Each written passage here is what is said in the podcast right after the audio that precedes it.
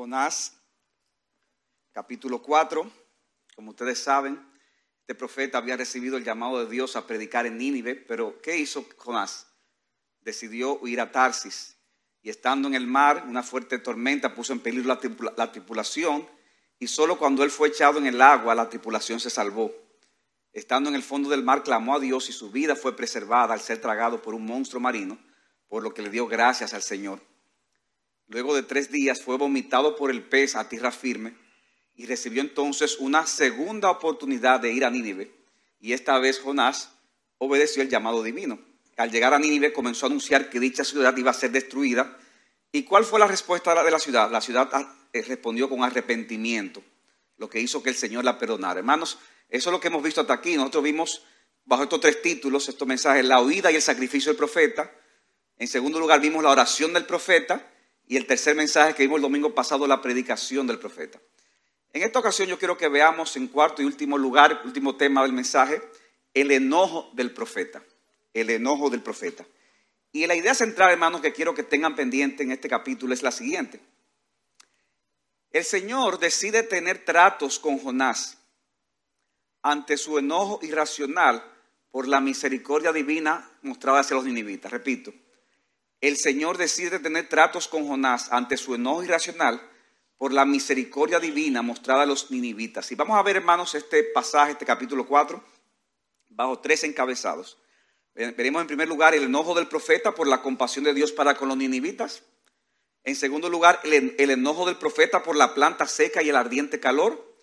Y finalmente, el enojo del profeta y la lección de Dios acerca de su misericordia.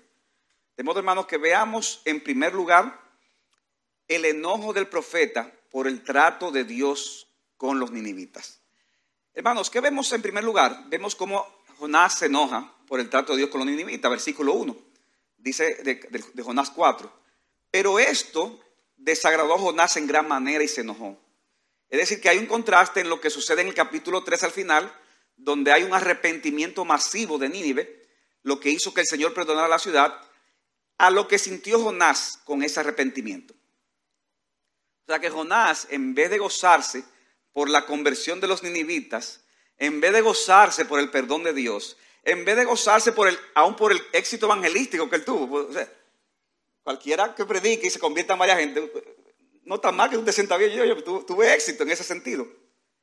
A pesar de eso, Jonás se enojó en gran manera. Al igual que la parábola del hijo pródigo, que dice esa parábola que cuando el padre perdonó al hijo perdido, dice que el hijo mayor vio la esa fiesta que había y no quería entrar. Dice que se enojó en gran manera, se enojó y no quería entrar. Y su padre sa- sa- salió y le rogaba que entrara. Así como el hermano mayor de la parábola, así sucedió con Jonás. Es posible, hermano, que Jonás todavía en ese momento no se le hubiera revelado explícitamente que el Señor había decidido ya definitivamente perdonar la ciudad, por lo que dice el versículo 5 que veremos en el siguiente encabezado. Pero al ver que Dios sí le concedió el arrepentimiento a los ninivitas, Jonás sabía que era muy posible, era muy posible que Dios hubiese decidido no destruir a la ciudad. Y el mismo Jonás dice, hermanos, que la razón, le dice a, Dios que la razón por la que huyó a Tarsis fue porque tenía ese temor. Mira, yo fui huyendo a Tarsis porque yo tenía temor de que si yo, predicaba la gente se iba a arrepentir. Oye, pero qué evangelista. qué predicador. Él tenía el temor de que si se predicaba, los ninivitas se arrepentían y el Señor actuaría conforme a algunos de sus atributos, como lo hace con frecuencia. Y lo grande del caso es que se lo dice a Dios en oración. O sea, no, es de que internamente contra mira que se arrepintieron. No, es peleándole a Dios que él dice eso, versículo 2. Ah, Señor, no era esto lo que yo decía cuando aún estaba en mi tierra. Por eso me anticipé a oír a Tarsis, porque yo sabía que tú eres un Dios clemente y compasivo, lento para la ira, rico en misericordia y que te arrepientes del mal anunciado. Qué, edificante lo que dijo Jonás.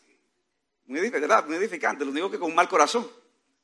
Jonás tenía un entendimiento correcto y preciso de quién era Dios, mis hermanos. Como dice Éxodo 34, 6, dice que cuando Dios se le apare- eh, se manifiesta a Moisés, dice, entonces el Señor pasó por delante de él y proclamó, el Señor, el Señor, Dios compasivo y clemente, lento para la ira y abundante en misericordia y verdad. Y así hay muchos otros textos en la Biblia que describen a ese Dios de esa manera. Pero Jonás, hermanos, que tiene una teología correcta, tiene mucho enojo en su corazón por lo que había sucedido y se lo dice a Dios en oración.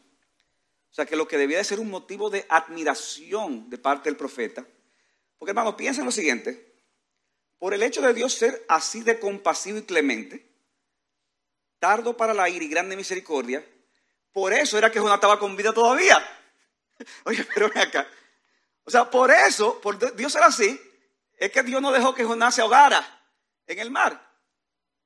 Y le da la oportunidad de ser de nuevo un instrumento del Señor. Pero hermanos, Jonás no estaba viendo eso en ese momento, él estaba en amargura. Y en su amargura se dirige a Dios de una forma irrespetuosa. Y le hace una petición que era una completa locura. Versículo 3. Y ahora, Señor, te ruego que me quites la vida, porque mejor me es la muerte que la vida. Wow. Hermano, una persona tiene que estar muy fuera de sus cabales.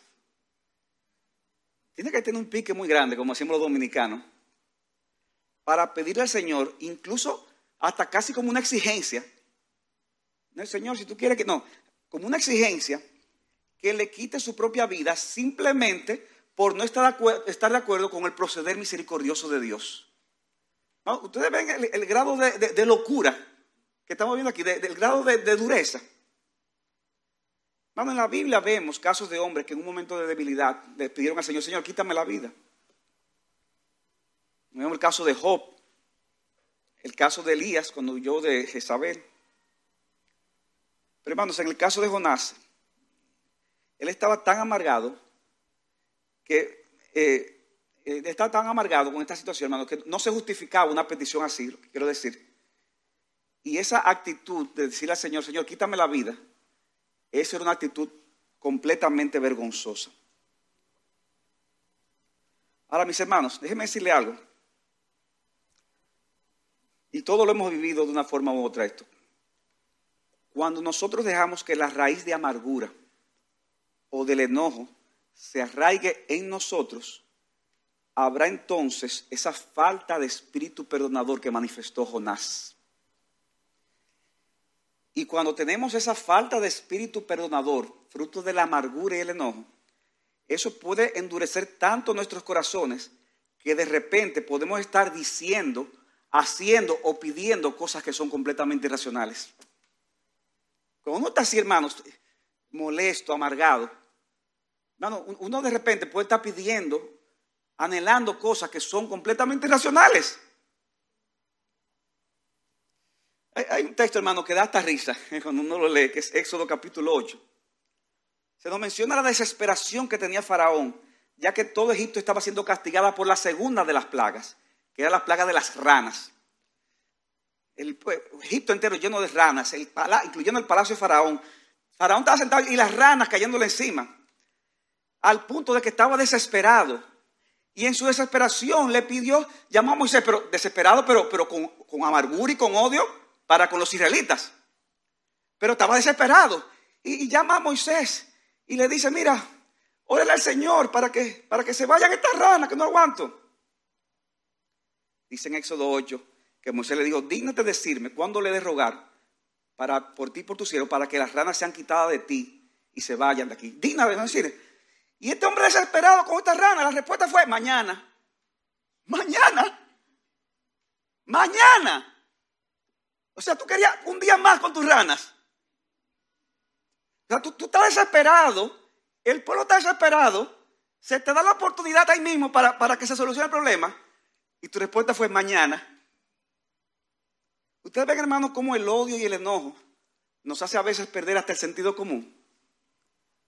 Faraón quería estar un día más con sus ranas, a pesar de que la detestaba. Y todo porque su odio a los israelitas, su odio a los israelitas era tan grande que él quería dar la impresión de que él tenía el control todavía. Él tenía algo de control. Es cuando yo decida. Y eso lo llevó a pedir un día más con sus ranas. De igual forma, el sentimiento de animadversión de Jonás a los ninivitas lo llevó a la irracionalidad de preferir su propia muerte, su propia muerte antes de ver una ciudad perdonada, arrepentida y perdonada. Ahora, hermanos, lo más sorprendente de esta petición de Jonás, de que Dios le quitara la vida, no fue la petición, eso que hizo Jonás, sino la respuesta de Dios a Jonás. Porque un hombre que está así, molesto, incómodo, irrespetuoso, irrespetuoso en ese momento, irrespetuoso por todo lo que hizo Dios con Jonás, ¿qué usted hubiera hecho si usted hubiera sido Dios? Tal vez usted hubiera fulminado en ese momento, ¿verdad? ¿Cómo? Concedido. Quítame la vida. Problema resuelto. O a lo mejor hubiera sido, déjame, déjame lo que sufre un poco más. Vamos a mandar una plaga mejor. ¿Verdad? O, una tragedia como, como, como le sucedió a Job. Pero no, hermanos, ese no es nuestro Dios. El Señor comenzó a tratar con su corazón. Versículo 4. Y lo hace con una pregunta. Y el Señor dijo, ¿tienes acaso razón para enojarte? Hermanos, Dios es que está hablando aquí. El Dios del cual depende nuestra vida, cada respiración, cada cosa, cada detalle del mundo, del universo. Y Dios lo que le dice es, ¿haces bien enojarte? Ese Dios eterno y santo que dice Isaías que todas las naciones son como nada, menos que nada e insignificantes ante Él, decidió tratar a Jonás de una forma que no podemos entender. Porque aquí también aprendemos, hermanos, acerca de la incomprensible misericordia de Dios. La incomprensible misericordia de Dios. La Biblia textual dice, ¿haces bien en enojarte tanto? Dice un comentarista, el Señor simplemente hizo una pregunta retórica para provocar la consideración de Jonás. En lugar de una estruendosa reprimenda, se presenta la maravillosa imagen de un Dios tierno. Dios tierno. En lugar de romper el diálogo, Dios se acerca a Jonás, animándole a detenerse y reflexionar. He aquí una respuesta divina que escapa a la comprensión de muchos. Ahora, hermanos, Dios le pregunta, ¿haces razón en enojarte? ¿Tienes razón? Y no se registra qué le respondió Jonás a Dios. Lo que sí sabemos es que dicha pregunta no produjo en el profeta el cambio en su corazón esperado sino que Dios, tratando con él, él seguía con el mismo corazón duro, duro, con la misma actitud de amargura. Y eso nos lleva, hermanos, a nuestro segundo encabezado. Habiendo visto el enojo de Jonás por el trato de Dios para con los ninivitas, yo quiero que veamos en segundo lugar el enojo del profeta por la planta seca y el ardiente calor. El enojo del profeta por la planta seca y el ardiente calor. Dice el versículo 5 en su primera parte. Entonces salió Jonás de la ciudad y se sentó al oriente de la misma. Y dice que allí se hizo un cobertizo, que era como, según alguna traducción, una especie de enramada. Y se sentó bajo la sombra de él. Había mucho sol. Jonás prepara esa enramada para protegerse del sol.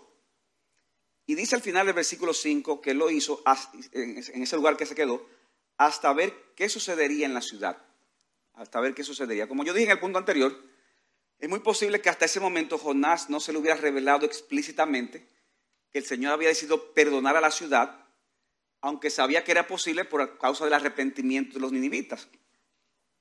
Y el profeta decidió entonces salir de dicha ciudad hacia un lugar donde parece tal vez era un, alto, un lugar alto donde podía contemplar la ciudad o por lo menos parte de ella y ver qué iba a suceder al final. Pero en ese momento, hermanos, Dios seguía tratando con el corazón del profeta. Jonás estaba pendiente a quién? A Nínive. Dios estaba pendiente a Jonás. Dios estaba pendiente a Jonás. Aunque él no estaba percibido de eso en ese momento. Y para eso, hermanos, Dios usó una planta. Es una planta de una manera milagrosa. Versículo 6, su primera parte. Y el Señor dispuso que una planta creciera sobre Jonás para que hiciera sombra sobre su cabeza y lo librara de su incomodidad. El Señor dispuso esta planta. Esta planta, según muchas traducciones, era como una especie de calabacera Al parecer, hermanos, la enramada que Jonás había hecho no era lo suficientemente grande para protegerlo. ¿Y qué hace Dios? Dios mismo, de una forma milagrosa, proveyó dicha planta. Esa planta, esa planta dice que una noche Dios la puso, creció y al otro día ya estaba lo suficientemente grande como para que hiciera sombra. fue, fue un acto milagroso de Dios, esa planta. Y cuando Jonás se levanta y ve esa planta, lo suficientemente grande como para darle suficiente sombra, mucho mejor que la enramada que él había hecho, dice al final del verso 6 que Jonás se alegró grandemente por la planta. O sea, un hombre que estaba enojado, que estaba amargado, que estaba deprimido, que estaba airado, ahora él está grandemente alegre, pero por la planta, por la planta. Ahora esa planta sería algo efímero, esa alegría, perdón, ya que en ese momento, hermanos, el propósito de Dios no era poner cómodo a Jonás, el propósito de Dios era hacerle ver la irracionalidad de tener un corazón amargado por su trato para con los ninivitas. No, era hacer feliz a Jonás, era tratar con el corazón de Jonás y hacerle ver su irracionalidad. Y aquí, hermanos, en, e, este punto nos dice que Jonás eh, se alegró, eh, estaba contento luego de que tenía el malestar. Hay un juego de palabras en el hebreo que nos ayuda a ver cierta conexión que hay entre los eh, ninivitas y el mismo Jonás. En, en, Jonás capítulo 3, versículo 10, en Jonás capítulo 3, versículo 10 dice, cuando Dios vio sus acciones, que se habían apartado de su mal camino, entonces Dios se arrepintió del mal que había dicho que les haría y no lo hizo. Ellos fueron rescatados del mal que Dios había dicho que le haría. Y ahí se habla de desastre o malestar. Es la misma palabra que se usa en Jonás capítulo 4, versículo 1, cuando dice que Jonás estaba disgustado. O sea, la palabra desastre, malestar, que de la cual los ninivitas fueron librados, es la misma palabra que se usa para decir en Jonás 4.1 que Jonás también estaba eh, eh, eh, con ese malestar. O sea, que tiene una connotación de destrucción, pero también una connotación de molestia interna. Y Jonás dice, estaba muy disgustado. Y en el versículo 6 dice que Jonás es rescatado de ese desastre o malestar. La misma palabra que se usa para hablar del rescate de los ninivitas. Hermano, en pocas palabras, creo que estamos diciendo que hay una conexión ahí para decir que así como Dios rescató a los ninivitas de ese malestar, Dios, que era iba a ser la destrucción, Dios rescató a Jonás del malestar que tenía, del disgusto por causa de la condición eh, eh, climática en la que estaba y cómo se sentía. Dice un autor, Jonás ha experimentado exactamente lo mismo que los ninivitas. Y sin embargo, él responde exactamente de manera opuesta. O sea, él se alegra por su liberación. Ay, qué bueno que el Señor me libró de esta incomodidad. Pero se molesta por la liberación de los ninivitas, que era algo mucho peor, era, la destrucción de ellos. Se alegra porque Dios le dio sombra, pero se molesta porque Dios perdonó la vida a toda una ciudad. Y dice este autor, esta hipocresía egocéntrica, el Señor está a punto de dejársela ver muy claro. Y lo vemos en los versículos 7. Dice, pero al rayar el alba, del día siguiente, Dios dispuso que un gusano atacara la planta y ésta se secó. Y sucedió que al salir el sol, Dios dispuso un sofocante viento del este y el sol hirió la cabeza de Jonás y así que hasta el punto de que éste desfallecía. No solo fue que un gusano atacó la planta para que se secara, sino que al mismo tiempo vino este sofocante viento. Según un comentarista, la mayoría identifica este viento como el viento solano. Es un viento constante y extremadamente caliente que contiene finas partículas de polvo dice este autor, afecta a los niveles de la serotonina y otros neurotransmisores cerebrales, provocando agotamiento, depresión, sensación de irrealidad y en ocasiones un comportamiento extraño. O sea que fue una situación incómoda la que vino sobre Jonás en ese momento cuando no tenía la planta y vino este viento, eh, eh, este viento caluroso. Este ardiente sol también parece que le produjo algún tipo de insolación a Jonás. O sea que vemos a este hombre que estaba alegre por un día, ahora está cogiendo lucha, como decimos. Mis hermanos, el mismo Señor que nos provee de momentos agradables y placenteros, es el mismo que también nos los quita y nos lleva a la dificultad para tratar con lo que hay en nosotros y para que le conozcamos mejor a Él. Yo sé que ustedes pueden dar testimonio de eso. Una aflicción, una calamidad, una molestia. Viene una provisión del Señor, pero Se, se va de una vez. Dura poco tiempo. El mismo Señor que te dio la tranquilidad te la quita para tratar con tu corazón y para que le conozcas mejor a Él. Hermanos, noten cómo apenas en dos versículos se repite la frase Dios dispuso. Dios dispuso que una planta creciera sobre Jonás para que le hiciera sombra. Dios dispuso que un gusano atacara la planta y la secara. Y Dios dispuso que un sofocante viento llegara del este y el sol afectara a Jonás en la cabeza. ¿Quién lo dispuso? Dios. Pero fue el mismo Dios que también dispuso que una tormenta afectara el barco de Jonás en el que. Que dispuso que la tormenta cesara cuando Jonás fuera echado al mar. Que dispuso que un monstruo marino se lo tragara vivo por tres días. Que dispuso que ese mismo pez lo vomitara a tierra firme. Fue ese mismo Dios que dispuso que los ninivitas oyeran el mensaje por parte del profeta, aun a pesar de la negativa de este, y que decidió perdonar la ciudad. ¿Tienes tú alguna duda todavía de que Dios es el que dispone todas las cosas en nuestras vidas? Todas las cosas, buenas y malas. ¿Quién las dispone? Dios. Lo bueno y lo malo. Lo que nos gusta y lo que nos desagrada. Los grandes fenómenos atmosféricos repentinos, como las lluvias que pasan aquí en este país, las tormentas, los vientos calurosos y asfixiantes, y hasta las cosas más inusuales como el ser tragado por un pez. Las cosas milagrosas como el hacer que crezca una planta de una noche, una noche para proteger. Y las cosas hasta más insignificantes como el hecho de dirigir a un gusano para herir una planta. Oigan eso. Dios dirigió a un gusano para que éste destruyera la planta. Porque la soberanía de Dios es absoluta. Dios tiene control, hermano, de todo. Hasta de los cabellos de la cabeza que tú tienes. O de lo que te quedan. Depende. Dios tiene control de todo. De todo, de todo. Y nosotros necesitamos comprender todas estas cosas si queremos tener una visión correcta del Dios a quien servimos y el Dios a quien adoramos.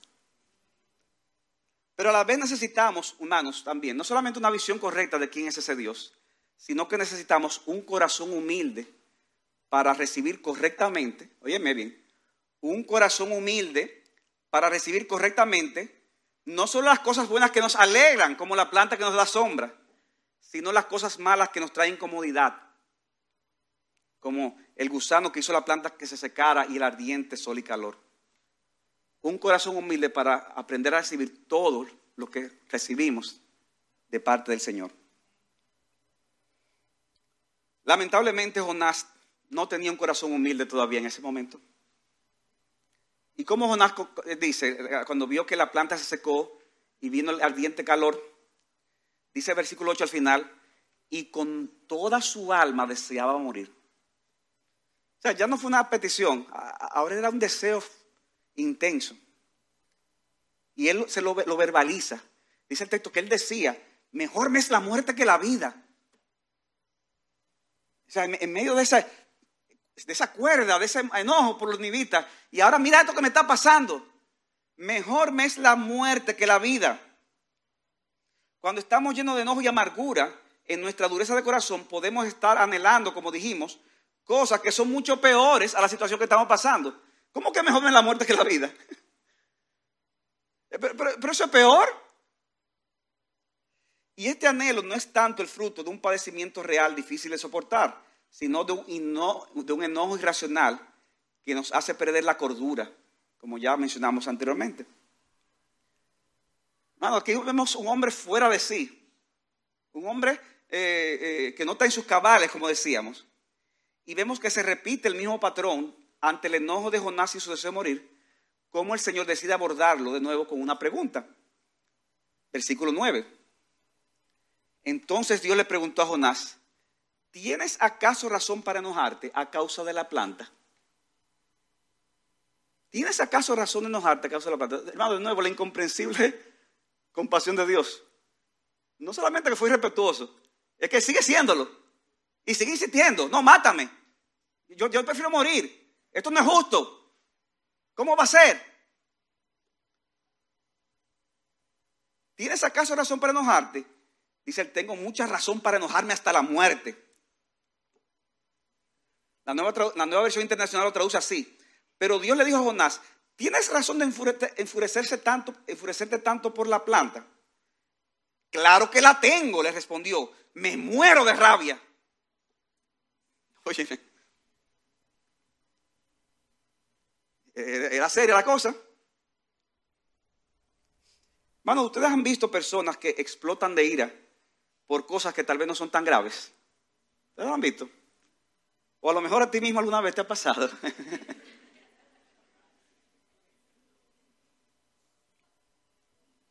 Es que cuando no trabajamos con el pecado de nuestros corazones, confesándolo a Dios, confesándolo a quienes hemos agraviado y dándole muerte al mismo, esa amargura crecerá más y más dentro de nosotros y hará que explotemos ante cualquier otra adversidad posterior, aunque no parezca tan grande. Es que es, todo como un volcán a punto de explotar. Y ya nada más falta un disparate, una cosita, para que entonces venga la tragedia.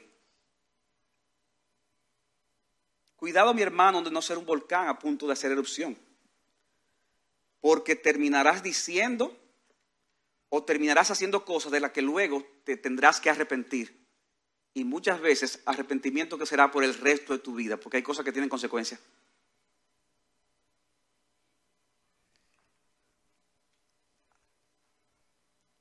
Cuando estamos así, hermanos, caemos en una especie de locura temporal y hacemos o decimos cosas de las cuales dije, Señor, pero ¿qué, fue lo que me dio? Y hay cosas a veces que no se pueden echar para atrás. Hay personas que en su enojo terminan insultando a otros, terminan agrediendo a otros. ¿Ustedes lo han visto? Fulano, ¿qué? Pero, y, eso, es, eso es algo la que vivimos en el día a día. Hay personas que en su amargura se, amargan contra el cónyuge. Porque no le hablo bien, porque no sé qué cosa, por esto, aquello. ¿Y qué pasa cuando tú te, amargas en contra de tu cónyuge? Oh, que de repente aparece otra persona que sí te entiende. En el trabajo, mira, ella me entiende. Y muchas veces puedes terminar echándote los brazos de otra persona o puedes terminar sumido en la pornografía. Hay personas que en su amargura se, se, echan al, eh, se, se van al mundo del alcohol, de las drogas. ¿Y qué sucede cuando tú haces alguna de estas cosas? Que las consecuencias vendrán a tu vida. Vendrán a tu vida. Y eso te puede suceder, óyeme bien, aunque tú seas un verdadero cristiano. Yo no estoy hablando aquí a, yo estoy hablando a todo el mundo. Esto te puede suceder aún tú seas un verdadero cristiano. No subestimes el enojo y la amargura que pueda haber en tu corazón, mi hermano. Porque entonces la amargura tiene una memoria de elefante. Y se acuerda de las cosas hasta más, más, más inéditas. ¿Y por qué tú estás así? No, porque fulano me hizo mal. ¿Y cuándo? Oh, pero hace tres años, siete meses y dos días, él me pasó por al lado y me miró mal. ¿Tú no te acuerdas? ¿Cómo? ¿Cómo? Y tiende a poner la cosa más grande, más grande. Eso hace la amargura. Y por eso nos lleva a actuar de forma que después a veces tenemos que arrepentirnos, porque hay cosas que no se pueden echar atrás. ¿Ustedes visto gente que tienen un descontento con alguien, se amargan con alguien y comienzan a acabar con la reputación de esa persona. Y comienzan a escribirlo por las redes. Pero tú le dices, pero ¿y por qué tú haces eso? No, no, espérate, es que, es que yo lo hago por amor a las demás personas. Es que yo lo hago porque es que yo quiero evitarle a otros ese gran mal. Porque si yo sigo, lo dejo tranquilo, ese hombre al final va a acabar con el universo. No, no va a acabar con ningún universo. Es la amargura que hay en tu corazón lo que te está llevando a actuar de esa manera irracional. En vez de dejar, poner eso en la mano del Señor y dejar, Señor, actúa tú. Sé tú mi, mi ayudador y mi defensor. Deja que el Señor actúe. Aunque Él acabe contigo, total. Tú eres peor de lo que Él está diciendo. Somos peores delante de Dios. Y como quiera, Dios tuvo mucha compasión de nosotros. Pero es muy fácil decir amén, pero en la práctica, qué difícil, qué difícil. Pero ¿qué debemos decir? Amén, amén. Jonás, hermanos, estaba en su amargura y toda esta situación que le estaba sucediendo no fue más que parte del obrar divino para enseñarle por qué, tratar con su corazón y enseñarle por qué su trato para con los ninivitas. Y eso nos lleva, hermanos, a nuestro último encabezado. Hemos visto en primer lugar el enojo del profeta por el arrepentimiento de los ninivitas. En segundo lugar, el enojo del profeta por la planta seca y el ardiente calor. Veamos en tercer y último lugar el enojo del profeta y la lección divina acerca de su misericordia la lección divina acerca de su misericordia. Y eso lo vemos en los versículos 10 al 11. Nosotros vemos, hermanos, que el Señor usó este evento de forma particular para traer una lección a Jonás acerca de su actual misericordioso. Versículo 10, primera parte, dice, entonces el Señor le dijo, cuando Jonás le dijo, me muero de rabia, quítame la vida, entonces el Señor le dijo, tú te apiadaste, o como dice la reina Valera, tú tuviste lástima de la planta por la que no trabajaste ni hiciste crecer, que nació en una noche y en una noche pereció. O sea, y, quiero que paren aquí un momento, hermanos, para que ustedes traten de entender la, la lógica de Dios. Jonás no había hecho nada para que esa planta naciera en una noche y que al día siguiente hubiera crecido. No hizo nada. ¿Por qué? Porque fue producto de un actuar milagroso de Dios. Y sin embargo, al perecer esa misma planta la noche siguiente, a Jonás le dio pena lo que le sucedió a la planta. Le dio pena lo que le sucedió a la planta, como bien señala un autor. El Señor continuó su lección de enseñanza al amonestar a Jonás por su inapropiada compasión por una planta por la que él no había hecho absolutamente nada. Sencillamente él no tenía derecho a reclamar nada sobre la planta. Esa planta había sido un regalo de la gracia de Dios. Y Dios fue que se la dio y Dios se la quitó. ¿Cuál era la compasión que había que tener por esa planta? Jonás sintió algo, Jonás sintió por eso eh, eh, compasión por algo que era de tan poca importancia, de tan poca importancia. Entonces Dios termina diciéndole en el versículo 11, y no es de, o sea, tú tuviste compasión, por, eso que no tiene importancia.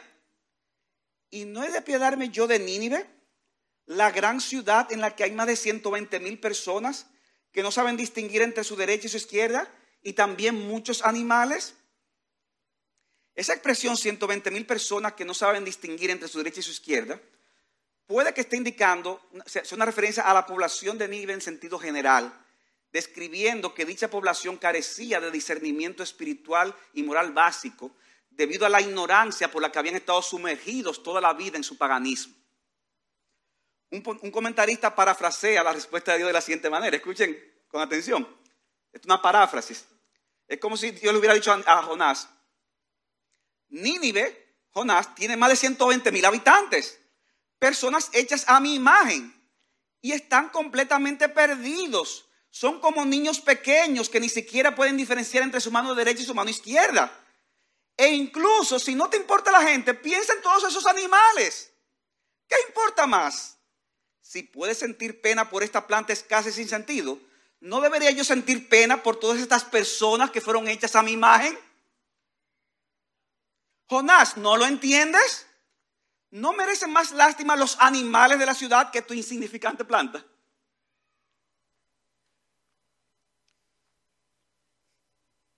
Y hermanos, así Dios trata con Jonás. Y le da esa respuesta contundente. Tú tuviste misericordia de algo que no tiene importancia. No voy a tener yo misericordia de cosas que son mucho más importantes y de las que tú deberías imitarme a mí y tener esa misma compasión. Hermanos, lo grande del caso es que el libro de Jonás concluye con el Señor mostrándole al profeta su actitud irracional, porque como decíamos, tuvo compasión por algo sin importancia, que era la planta, y sin embargo estaba indignado porque Dios había mostrado compasión por los ninivitas, e incluso por los muchos animales que habían en Nínive, le daba más importancia a la planta que, inclusive los animales. Pero hermanos, lo que sorprende a veces, ya choca a veces de estas historias, es la forma en que termina el libro de Jonás. No sabemos si Jonás volvió a la cordura, el texto no lo dice. No sabemos si se arrepintió de su amargura, el texto no lo dice, y de su irreverencia en contra de Dios. Si Jonás fue el mismo que escribió este libro, entonces yo me imagino que tiene que estar arrepentido, ¿verdad? Pero no, no, podemos decir con 100% de seguridad que fue el mismo Jonás. Eso no, no, no, no tenemos eh, esa información así que para ser eh, absolutos. Y al no mencionarse más nada y concluir de esta forma, se nos queda cierto sabor amargo con respecto a, a cómo termina la historia del profeta Jonás y el libro. Se nos queda un sabor amargo. Si la historia hubiera concluido en el capítulo 3 con el arrepentimiento de los ninivitas y el perdón de Dios, entonces el libro hubiera tenido un final feliz. Miren, hermanos, a mí me encantan los finales felices. Por eso que ya la mayoría de las películas que hacen el día de hoy a mí no me gustan. Terminan trágicas. El protagonista muere. pero, para tanta, lucha para al final matarlo.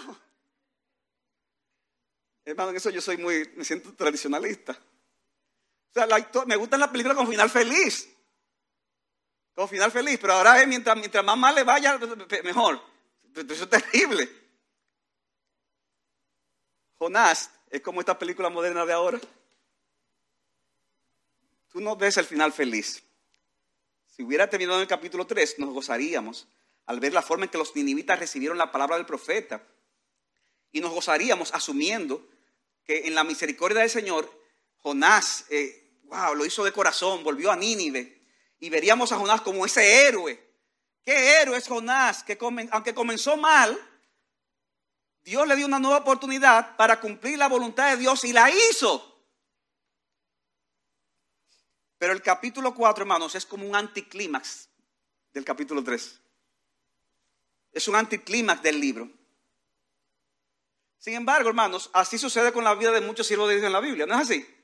Con muchos siervos. Se narran grandes hazañas.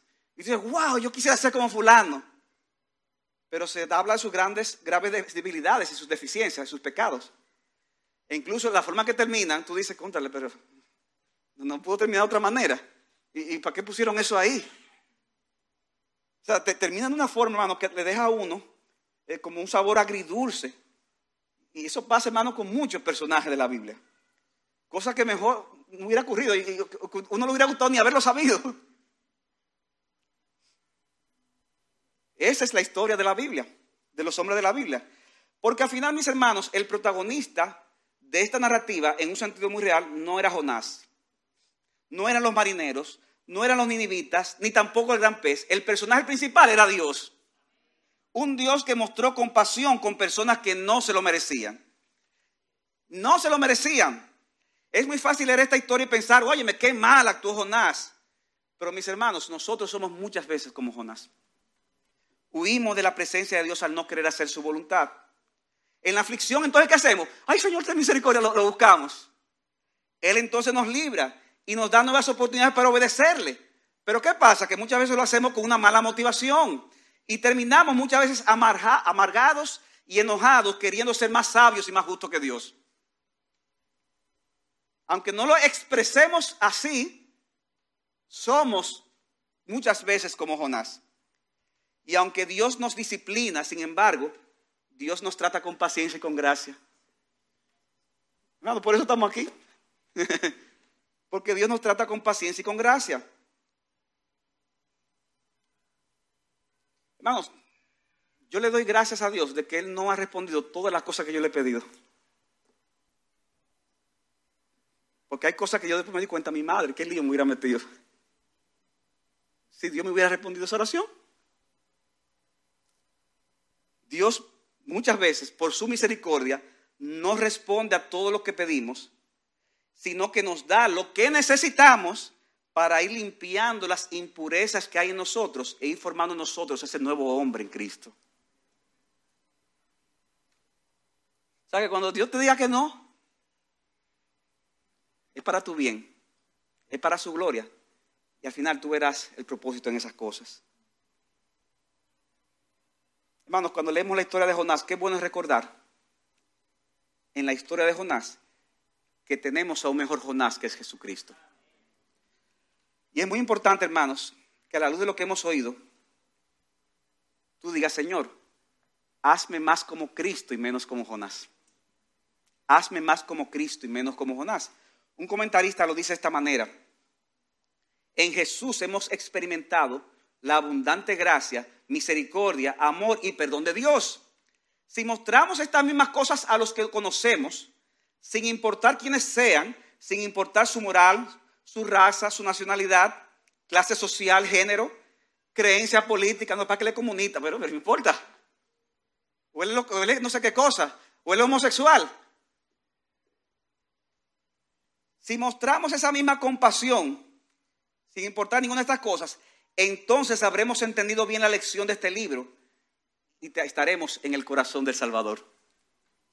Pero si mostramos estas cosas a algunas personas y a otras no, si mostramos esas cosas a los que son como nosotros, porque tú sabes que estamos, no, entendemos, estamos en un mismo, una misma clase, mismo nivel, pero no a los que son diferentes, si mostramos estas cosas a los que nos gustan, pero no a los que nos desagradan, si somos de alguna manera selectivos en cuanto a las personas a las que le mostramos la gracia, la misericordia, el amor y el perdón de Dios, todavía entonces no lo entendemos. Seguimos siendo discípulos de Jonás y no discípulos de Cristo. Por eso, mis hermanos amados de Iglesia Bíblica Sola Gracia, seamos en la práctica discípulos de Cristo y no de Jonás. Discípulos de Cristo y no de Jonás. Hacia ese Cristo apuntaba al final Jonás y todos los demás profetas del Antiguo Testamento. Y Cristo, a diferencia de Jonás, nos amó, tuvo misericordia de nosotros, tuvo compasión. Él no fue como Jonás. Él tuvo compasión de paganos, como nosotros. A pesar de lo que éramos, estuvo dispuesto a morir por nosotros en la cruz por todos nuestros pecados. Y cuando fuimos perdonados por el Padre, Cristo no se enojó, sino que por el contrario, eso le produjo un gran gozo. Y hacia ese Cristo que debemos ver, ese es el profeta que debemos seguir. Dice en Hechos 3:22, eh, Pedro hablando de Moisés, citando Éxodo, dice que Moisés dijo, citando Deuteronomio, perdón, dice, Moisés dijo, el Señor Dios levantará a ustedes un profeta como yo de entre sus hermanos. A él prestarán atención en todo lo que yo le diga. Y sucederá que todo aquel que no presta atención a aquel profeta, será totalmente destruido del pueblo. Y dice Pedro, versículo 26, Dios, habiendo resucitado a su siervo Jesús, lo ha enviado para que los bendiga a fin de apartar a cada uno de ustedes de sus iniquidades. Ese profeta, hermanos y amigos, es Jesucristo. Si lo rechazas, serás destruido. Pero mi amigo, si lo recibes, entonces Él te apartará de todas tus iniquidades y gozarás por siempre de su gran compasión, porque serás parte del pueblo de Dios sin importar lo que haya sido tu vida en el pasado. Mis hermanos, los ninivitas necesitaron la compasión del Señor. Jonás necesitó mucho la compasión del Señor. Tú y yo necesitamos la compasión del Señor. No rechaces, mi amigo, entonces, la gran compasión de Dios que se te ofrece hoy por medio del Evangelio de Jesucristo. Amén.